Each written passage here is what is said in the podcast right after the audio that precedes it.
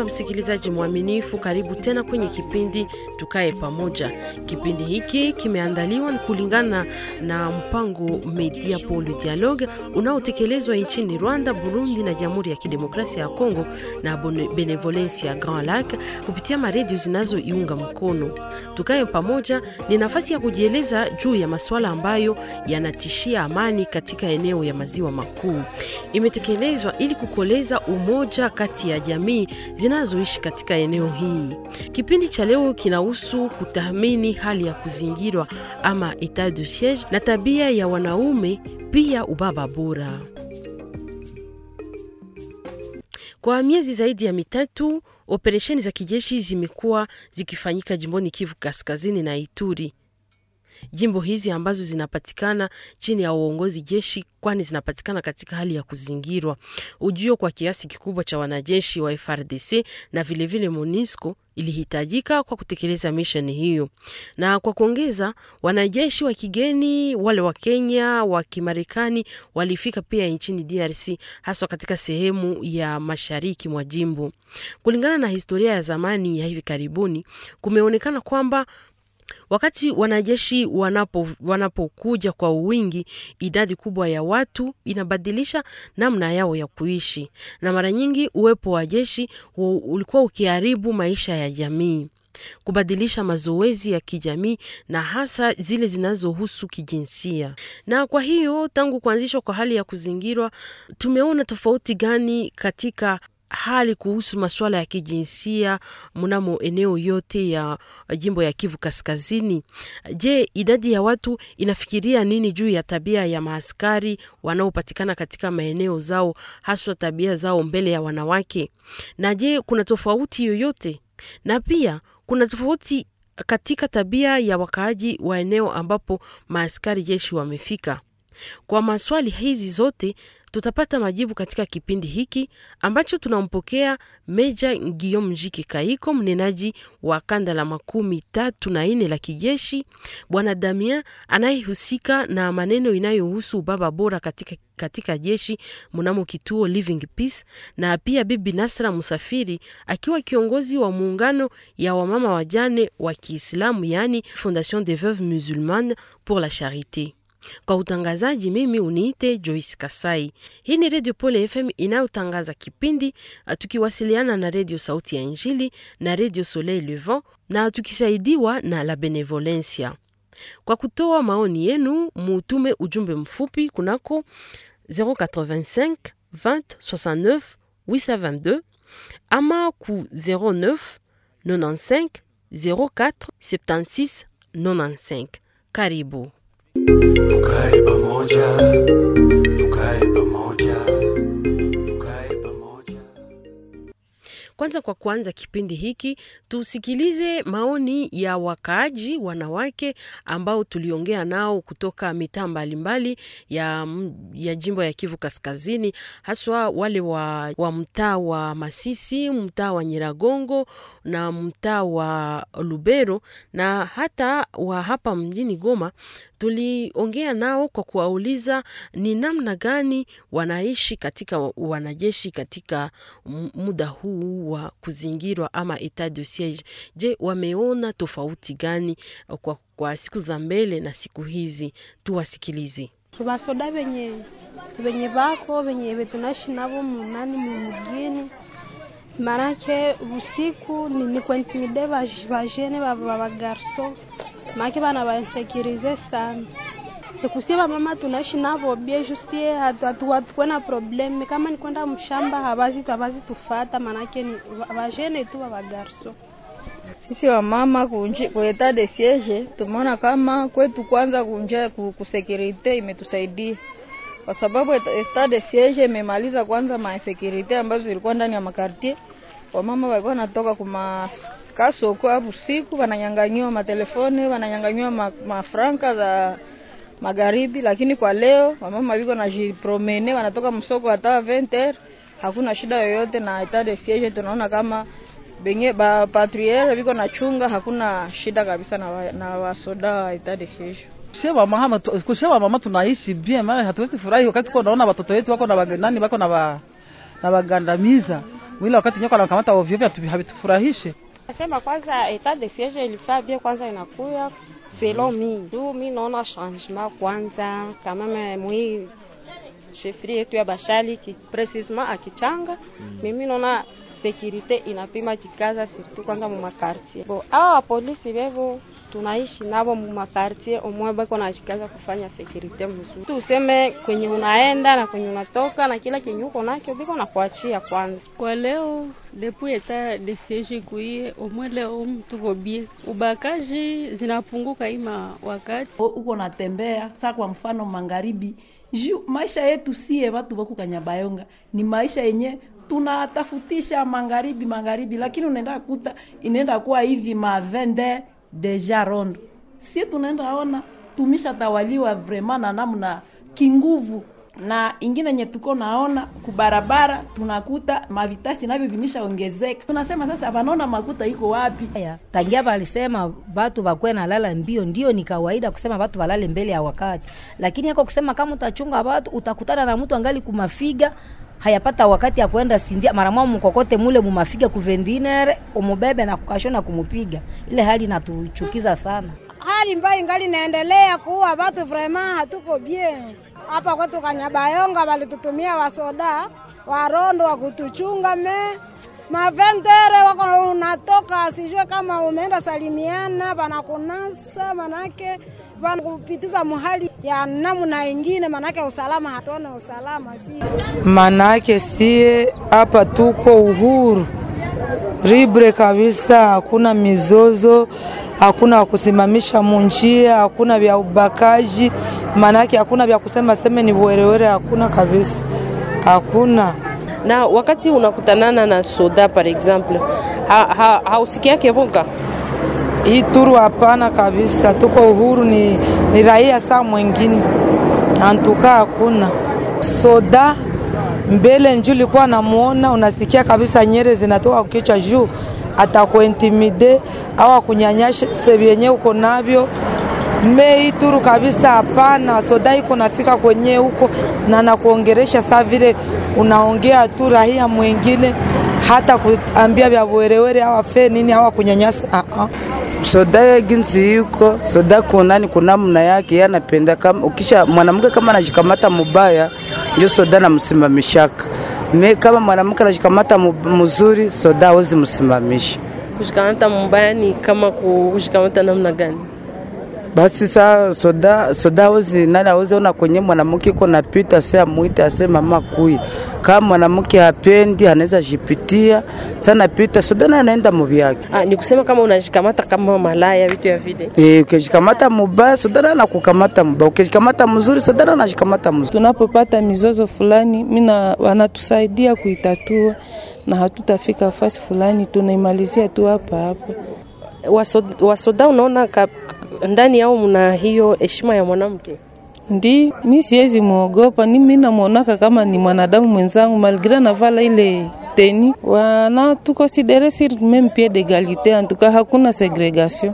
Naam, turudi humu studioni baada ya kusikiliza maoni ya wanawake ambao tulipata katika mm, eneo mbalimbali za jimbo, na tumpokee kwa limoya Meja Guillaume Njike Kaiko akiwa mnenaji wa kanda la makumi tatu na nne la kijeshi. Baada ya kusikia hawa watu, je, Meja Guillaume Njike Kaiko, unaweza ukatuambia wanajeshi wanaokuwa kati yao wanakuwa wakijikamata namna gani? Maoni yake inastafsiriwa humu studioni naye Espoir Kasereka. Merci beaucoup. Asante sana dada mpasha habari. Ambacho inabidi kufahamu ni kwamba katika jeshi la Congo DRC mwanamke anachukuliwa na thamani kubwa, thamani hiyo hiyo ambayo rais wa nchi ambaye ndiye kamanda mkuu wa FRDC amempatia pia. Ni kwa sababu hiyo askari jeshi wote wana jukumu ya kumpatia mwanamke nafasi nzuri kando kando na mwenzie mwanaume katika kazi mbalimbali mbali ajili ya taifa. Hata wakati tunaandika askari jeshi wapya, ukandideti wa wasichana unapewa nafasi ya mbele. Hiyo ni sababu viongozi wameamuru kuwa sharti mwanamke amsindikize mwanaume katika kazi mbalimbali mbali za kijeshi. Tout ce que nous sommes appelés à faire comme travail au sein des forces armées de la République démocratique du Congo. Wanajeshi wakiwa uh, katika operesheni na wakiwa wamerudi, kuna tofauti katika namna yao ya kuwa. La guerre, c'est pas celle... Vita sio tu kufyatua risasi, kunakuwa pia operation za kijeshi zenye hali ya kijamii. Mwanamke naye pia analengwa humo. Tutakumbuka kuwa kwa mfano, kumepita karibuni miaka miwili, kamanda wa operation Sokola 2 hayati jemadari Williamba alijielekeza kwenye hospitali kuu ya Ruchuru kwa kugomboa wanawake wote waliozaa na waliozuiliwa kutoka humo sababu ya kukosa malipo. Operesheni kama na hizo tunaendelea kuziendesha popote tunapoandika askari jeshi wapya. Tunakumbusha kuwa wanawake wanakaribishwa zaidi. Hayo yote ni ajili ya kurudisha hali ya kuaminiana. Sisi kama taasisi za usalama, jeshi na polisi ya taifa tunatoa pia juhudi mbalimbali mbali, ili kurudisha mawasiliano bora pamoja na raia. Tunatamani mwanamke raia ahakikishe kuwa tunajikaza na kwamba hapashwe kujichukua kila siku kama muhanga. Inambidi pia kutoa juhudi yake ili pamoja tutembee katika lengo moja. de l'autre côté et qu'il n'est pas question seulement de se victimiser, mais de mettre aussi la main à la pâte pour qu'ensemble nous puissions marcher et regarder dans une même direction. Bwana Masudi Damien Bungulu. Bungulu, unakuwa point focal wa Living Peace kuvole ya arme na la polisi. Kuhusu hii mada yetu ya leo, Living Peace, kwa ng'ambo yenu mnaweza kutuambia mpaka sasa wa, wanajeshi wamesha kusikia kama inaomba kujikamata uh, namna yengine wakati unakuwa kushan de na wakati unakuwa umerudi katika jamii. Ndiyo mama Joyce, ile enyewe naniuliza ni shurti yetu kabisa katikati ya uhusiano yetu sisi Living Peace Institute na na askari jeshi na askari la polisi, sababu wakati tu katika wakati ya kuzingirwa eh, ya etat de siege militaire comme policier anapasha kujua kwamba yeye iko kwanza ni nani, mtu mwanamemba wa jamii na jamii iko na lazima yake, iko mwanamemba wa jamaa jamaa yake, kama vile bibi au watoto wanajua kama yeye iko baba yabo na iko bwana yabo, anapashwa kuwapatia ile upendo anapashwa kutia uli, kulinganisha kubainisha wakati iko kuvita na wakati iko katika nyumba. Anapashwa kuonyesha kama watoto na bibi yake banapashwa kuwa kupata upendo kutoka kwake, na ndio ile kazi tunafanya nayo na sisi na arme na polisi mule mukamu nzenze na kukaa Katindo tunabafundisha ba, tunabaimiza ba, ba, ba, ba, ba militaire na bapolisier kusudi bajue kama wakati yeyote mwanaume iko kuvita, lakini wakati kisha vita anapasha kuacha ile vitu ya vita pembeni, anabakia kama vile baba, kama vile mama, na ile anapashwa kusaidia watoto kwa kazi yenye biko nafanya, kuwasaidia kubalipia franga na kuonesha mwanamke ile mshahara yake uh, anapashwa kumsaidia ukazi fulani fulani na kusaidiana kupa mashauri kusudi jamaa yende, viz, yende vizuri. Inaomba mashauri, baba na mama wafanye mashauri pamoja na uhimizaji ambayo Living Peace inafanya ni uhimizaji wa namna gani? Uhimizaji tunafanya ku, ku, tunapenda kutia babwana hasa basolda na bapolisie bawe babwana bora, babwana bazuri.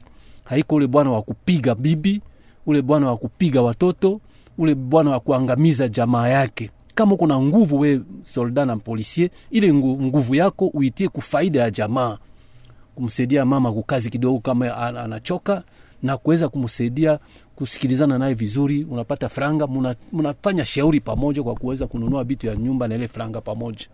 Lakini tumrudilie tena Meja Njike Kaiko, katika jeshi mmekuwa na maoni gani kuhusu ubaba bora ama maneno yote yanayohusu kijinsia? Mais c'est pas ce que vous voulez savoir Sielewi vizuri nini unatamani kufahamu unaponitwika swali kama na hilo. Uh, ila ninakuhakikishia kuwa uh, mwanamke anaalikwa kutumika sawasawa na mwenzake mwanaume, na sisi askari jeshi wanaume tumehimizwa kuwa wanawake tunaotumika nao wana haki ya ukingo. Sote tunatumika katika jeshi, saa moja tunapewa kazi sawasawa, sawa, ila tuna shurti ya kukinga mwanamke kwa kiwango fulani. Inapishana na kazi ambayo imepewa kwa mwanamke, na hii ndiyo inapana umuhimu kwa ukingo ambao nimezungumzia.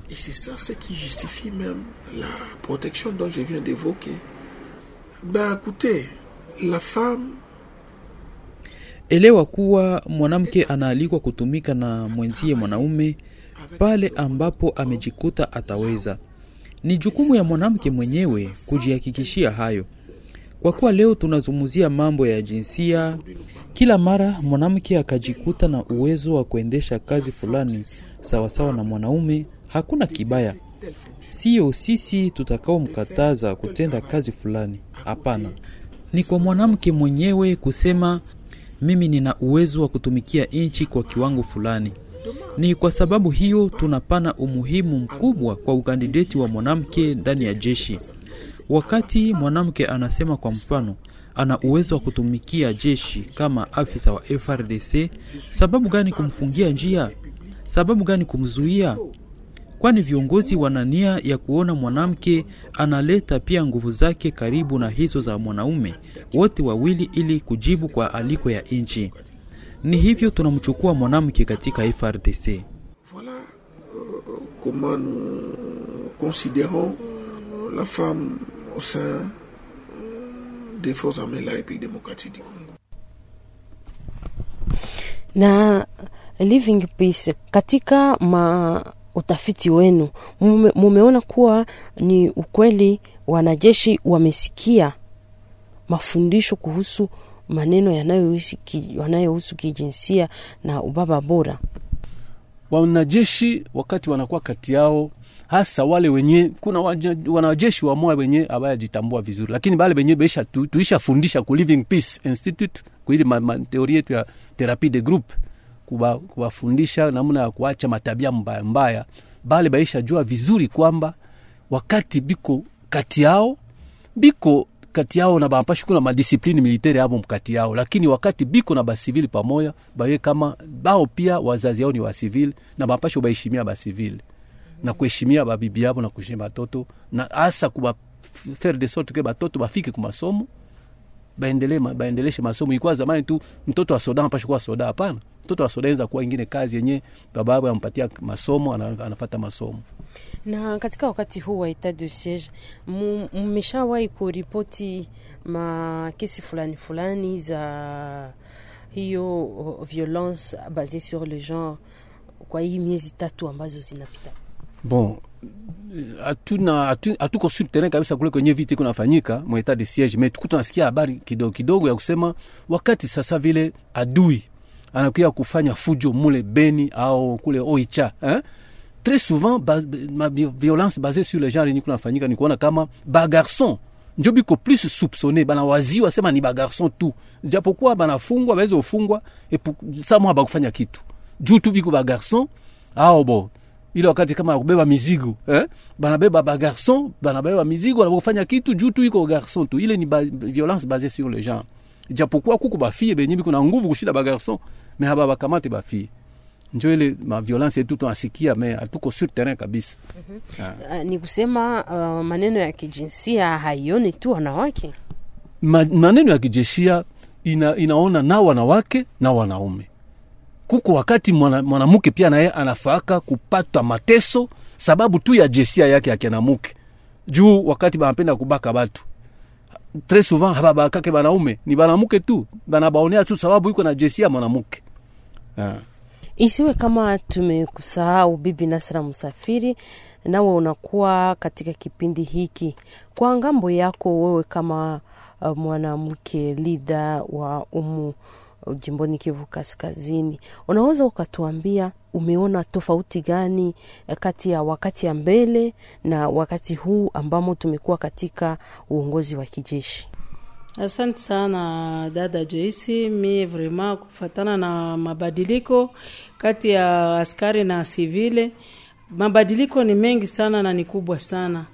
Unajua, katika mji wetu wa Goma tulikuwa na insecurity hapa na hapa, watu wote wanaanza kuogopa, unahofia mwenjako, maanake ukakutana na mwenjako unakutana, maanake unakutana na adui.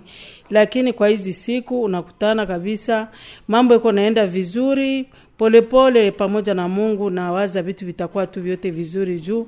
Insecurity mji wa Goma ndio makaa hazikose kidogo kidogo, lakini kuginzi ilikuwa mbele na leo kuko tofauti kubwa sana na na hasa kuhusu uh, relation ya wanajeshi na wanawake mm, relation ya wanajeshi na wanawake mbele ilikuwa ni shida. Unaona jeshi unaogopa, unawaza atakubaka, unawaza atakufanyia vitu ya ujeuri yenyewe haina maana, lakini kwa leo tuko tunaenda tunazoeshana kidogo kidogo, mnakopere mnafanya kazi. Mbele ulikuwa unaogopa, naona ukafanya na jeshi kazi hata kulipa hata kueskroke.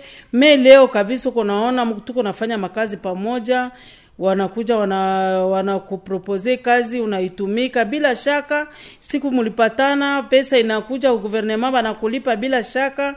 Antuka relation iko bien, tuko tunakopere tres bien na uh, katika tu hiyo kukoopere hakuna uh, tishio fulani ambayo wanamke wanapata kwa sababu tu ye ni mwanamke njo unakutana wanamfanyizia kitendo fulani. Hakuna tishio lolote lenye liko. Nenda fasi ingine, lakini mimi peke binafsi sione tishio juu. Hapa nyuma nyuma kuna mtoto ambaye alipata mimba ilimuluma usiku saa mnane ya usiku na gari haikukua akatoka kwake kutoka ndosho na mguu mpaka kwa hospitali generali. Hakuna hata tishio yoyote. Alikutana na majeshi na majeshi wanamusindikiza namfikisha kwa bariere ingine, na bariere ingine namkamata namfikisha kwa bariere ingine. Maana unaona kama vitu viko naenda vizuri. Asante. Turudi tena kwako Meja Guillaume Jike Kaiko, unaweza ukatuambia basi, uh, wanajeshi wamekuwa na mtazamo gani kwa wanawake ambao sio wajeshi, ni kusema wanawake ambao ni wa sivili Wanawake raia ni wamama wetu, ni wake wetu, ni wasichana wetu. Mtazamo wetu, hata kama tuko askari jeshi wanaume, ni kama huo wa mtoto kijana mbele ya mama yake, ni kama huo wa mume mbele ya mke wake, ama baba mbele ya msichana wake. Huo ndio mtazamo wetu sisi maaskari mbele ya wanawake raia. Voilà les regards que qu'ont les militaires à l'endroit des femmes civiles. Lakini ingawa yote ambayo inaonekana vituo mbalimbali ambavyo vinajitahidi vina kwa kufanya mahusiano mawasiliano yawe mazuri kati ya wanajeshi na wa, na waraia, unakutana tu kumekuwa kale kauga, unawaza kanatokana na nini? Manque de communication. Haya, nadhani ni sababu ya ukosefu wa mawasiliano. Wakati mawasiliano si bora, kunatokea hali ya kuwaziana vibaya. Hiyo yaleta matengano kati ya pande mbili. Wanawake raia watazani kwamba askari ni wanyang'anyi, muda ambapo sisi askari tutazani kuwa wanawake hao raia ni watu wa rejareja, ni watu wasiofaa chochote na katika hali kama na hiyo, kila mtu akiendelea kuaminia hayo anayozani kuhusu mwingine, hali ya kutengana itaonekana. Na ndiyo sababu jeshi liliunda taasisi moja ambayo inahusika na kuboresha mawasiliano pamoja na raia. Hiyo ndiyo pia jukumu yetu sisi kama wanenaji wa jeshi, kutafutia jeshi urafiki pamoja na raia, wanaume kama vile wanawake. Hii yote ni ili tufaulu vema operation tunazoendesha. Hali ya kutengana ndiyo yaonekana, ila yasababishwa na kutowasiliana vema. La cause de cette méfiance c'est d'abord ce manque de communication. Na kwa mwisho, waalikwa wetu, munawaza basi ni nini inapaswa kufanyika ili hali ya mapatano iishi idumu kati ya wanajeshi na raia, hasa kwa upekee raia wanawake. Tunaanza nawe Bibi Nasra. ni masikilizano tu na kuonge, na kujogelea waaskari kuwapatia ma maide fulani fulani mastrateji fulani fulani kwenye watu wanaona vitu viko mbaya watu wanaenda kuzungumza nao juu ni watu wenyewe nao wanataka populasio iwajogelee iwapatie ma, malalamiko yao. Na kama ko kitu kenye akiendeke ni kuwajogelea tu watu wanawazungumzia fasi fulani kuko shida fulani violence ngali fasi fulani batu fulani wangali na probleme fulani na njo nao watajua juu. Kama hatudenonse makazi yenye ziko maanake hatutaki maendeleo. Mika, tuna denonse makazi yenye tuko tunakutana nazo sherti nao watayua koma watajikomporte juu zile maviolence ziweze kuishi. Tukikompare hii wakati ya leo na ma 10 ans passé unaweza ukasema kama relation imekuwa namna gani? Vitu vimejiameliore namna gani? E, vitu ni polepole. Pole. kila kitu maendeleo ni polepole. Vitu yote havikuiyake limoya unakutana diza na leo hata ku watoto hata ku ekonomi yenye tuko nayo. Ukafatana goma ya ya diza na leo kuko tofauti kabambi. Bitu yote vinakuyaka ni polepole na, badili, na mabadiliko mwaka kwa mwaka mabadiliko inakwaka iko naenda tofauti na tofauti. Juu mitumikio ya zamani na mitumikio ya watoto ya leo iko tofauti. Nyie leo muko na matelefone muko na mainternete muko na vitu gani muko na yua vitu ya, tudia dunia nzima. Mesie mbele pale tulikuwa hatujue vitu ya dunia nzima. Ilikuwa barua barua samo itafika hata haitafikaka habari haikuwake lakini leo nakutana mabadiliko iko kabisa. Tutukue bien klima ikuwe bien. Na mupopulation haiko kusema etat de siege nasema no basoda waingie mbarabara banyanganye bafanye nini? Hapana. Ukaangalia kanani petite barriere petite barriere nakuwa bien. Hewe nakuwa bien. Batu bebiko pale mungu akabasaidia bakapata pesa bakajenga pale. Utaona vile nakuwa mzuri. Maanake iko kusema etat de siege ilikuwa kuponda batu bakuwe mchanga hapana inakuwa kutengeneza na pamwana si tunaweza kusaidiana na tunatengeneza vitu vinakuwa mzuri Uh, bibi Nasra Musafiri, Radio Pole FM kupitia kipindi uh, tukae pamoja ya la benevolencia inakushukuru. Asante mama. Na kwa ng'ambo na kwa ng'ambo ya Living Peace munawazani nini? Bon, kitu kuko, kuko vitu mingi ya kufanya pale. Ya kwanza ni kujua kama ujeuri mingi natoka katika nchi ya Kongo inatokea kuona kama vita tuliingia katika hali ya vita siku mingi, kichwa wa wanaume wengi inaharibika, biko vile traumatize na ile matraumatisme yabo, njo wakati banakutana na banamuke banatafuta kuonesha ile vulnerability yao, kujionesha kama makama ma, nguvu kwa wanawake. Donc probleme tuko nao ni kusema tuongeze ile ile ma, ma, ma, ma groupe thérapeutique tunafanya mukanka tindo mukamu nzenze na kule Bukavu kwa kusudi ba solda mingi na bapolisie mingi baingie kile masomo na itabafungua mawazo sana na itabasaidia. Plus tard hata bo hata iko bote njo banaingia. Bale be banaingia bakesho badilisha tabia. Bale bangine banzao biko wanaona namna banzao balibadilisha bali tabia na banaiga ile tabia mzuri kupitia wanzao komunote yetu ya si basivile tunapasha kusindikiza kabisa basoda kwa ile nguvu banafanya kwa kuweza kupenda kujitosha mwile hali ya zamani, na sisi pia sisi wa civil tuonekane kama tuko na upendo na wasoda, isikwe tu kuona soda unamkimbia kwa mwingine. Soda iko anakusogelea anaku, anaku hakusogelea juu ya kuya kutafuta kukutetiza, lakini anakusogelea juu ya kuku, kuonesha upendo. Sasa wewe anakusogelea unamkimbia, unaona kama hautamsaidia. Inaomba tuoneshe kama basoda ni batu kama sisi, na akakusogelea na umsogelee na uwe na ile nani habari ya mzuri, usimpatie mahabari yenyewe itaweza kumtia katika shimo. Juu ukamfanyia mahabari yamtia katika shimo, ule soldat ataanza kuona kama basi vile yote biko basispe me ukampatia bitu, wakati munaongea naye munaongea bitu yenyiko ya ukweli, na naona ndani mwako mko ukweli, hamuna ujanja.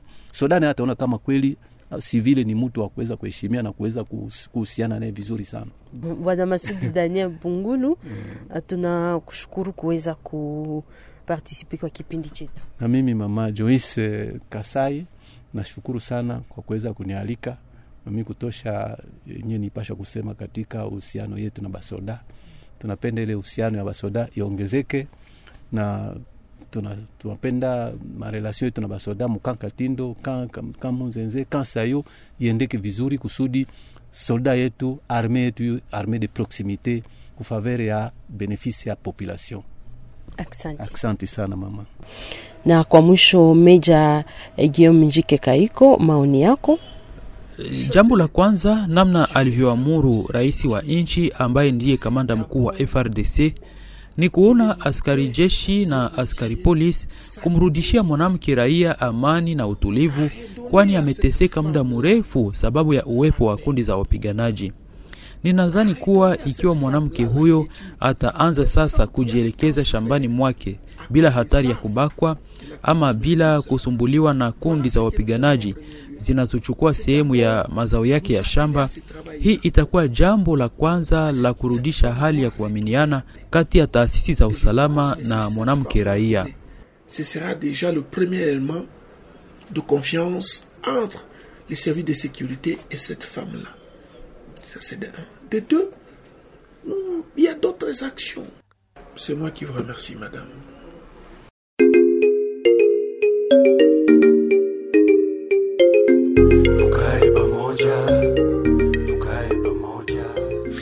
Hapa tumefika mwisho wa kipindi chetu Tukae Pamoja. Ni kipindi ambacho kinatolewa na Benevolencia Grand Lac katika mpango wa Media pour le Dialogue. Katika kipindi hiki tumekuwa tukisema juu ya kutathmini hali ya kuzingirwa na tabia ya wanaume, pia ubaba bora. Na kwa hiyo tulikuwa naye Meja Guillaume Njike Kaiko akiwa mnenaji wa kanda la thelathini na ine la kijeshi. Tulikuwa pia naye eh, bwana Damien wa kituo Living Peace, na tulikuwa pia na bibi Nasra Msafiri akiwa kiongozi wa muungano wa wamama wajane wa Kiislamu. Aksanti kwenu nyote munaotoa maoni yenu kwa kipindi hiki. Tunashukuru pia timu nzima iliyoleta mchango ili kipindi hiki kifikie mwisho. Kwa, kwa utangazaji nilikuwa Joyce Kasai nikisindikiza na wenzangu wa maredio Rafiki. Tukutane basi kwa siku za usoni.